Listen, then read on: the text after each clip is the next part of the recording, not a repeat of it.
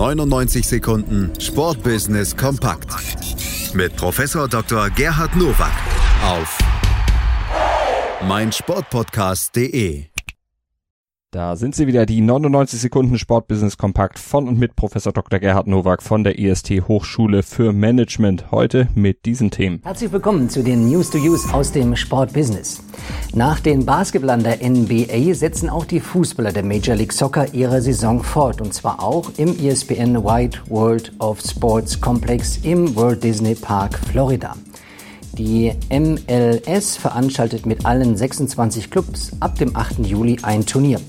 Der Titel wird über eine Gruppenphase und eine KO-Runde ermittelt. Der Gewinner soll am 11. August feststehen. Während die Basketballer wirklich ihren Meister ermitteln, schmeißt die MLS nochmal die Gelddruckmaschine an. Denn die eigentliche Fortsetzung der Saison findet nach dem Turnier statt. Die Punkte, die im Turnier erspielt werden, gelten aber für die Saison und der Gewinner des Turniers erhält ein Ticket für die CONCACAF Champions League. Das Wirtschaftsprüfungs- und Beratungsunternehmen KPMG hat in ihrer alljährlichen Football Clubs Valuation die wertvollsten Fußballmarken in Europa und Südamerika ermittelt.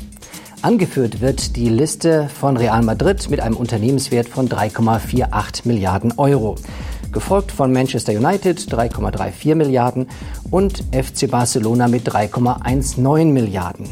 Der FC Bayern München kommt mit 2,88 Milliarden auf Platz 4.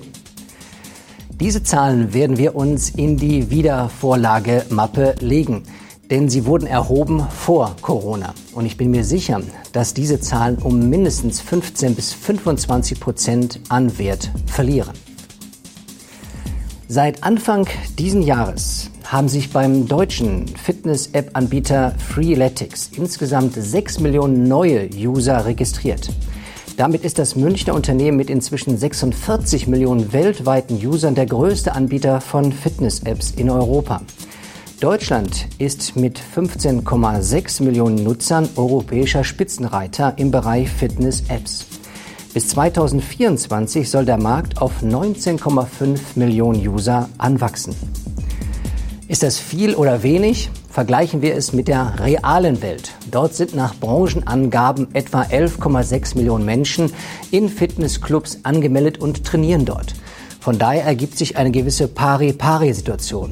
Und jetzt muss ich beweisen, wie stark die Fitnessbranche ist, die Menschen von den Sofas oder von vor den Monitoren rauszuholen und in die Fitnessstudios zu begeistern. Das waren sie, die News to Use für diese Woche. Ich wünsche Ihnen gutes Sportbusiness. 99 Sekunden Sportbusiness kompakt mit Professor Dr. Gerhard Nowak auf meinsportpodcast.de. Schatz, ich bin neu verliebt. Was?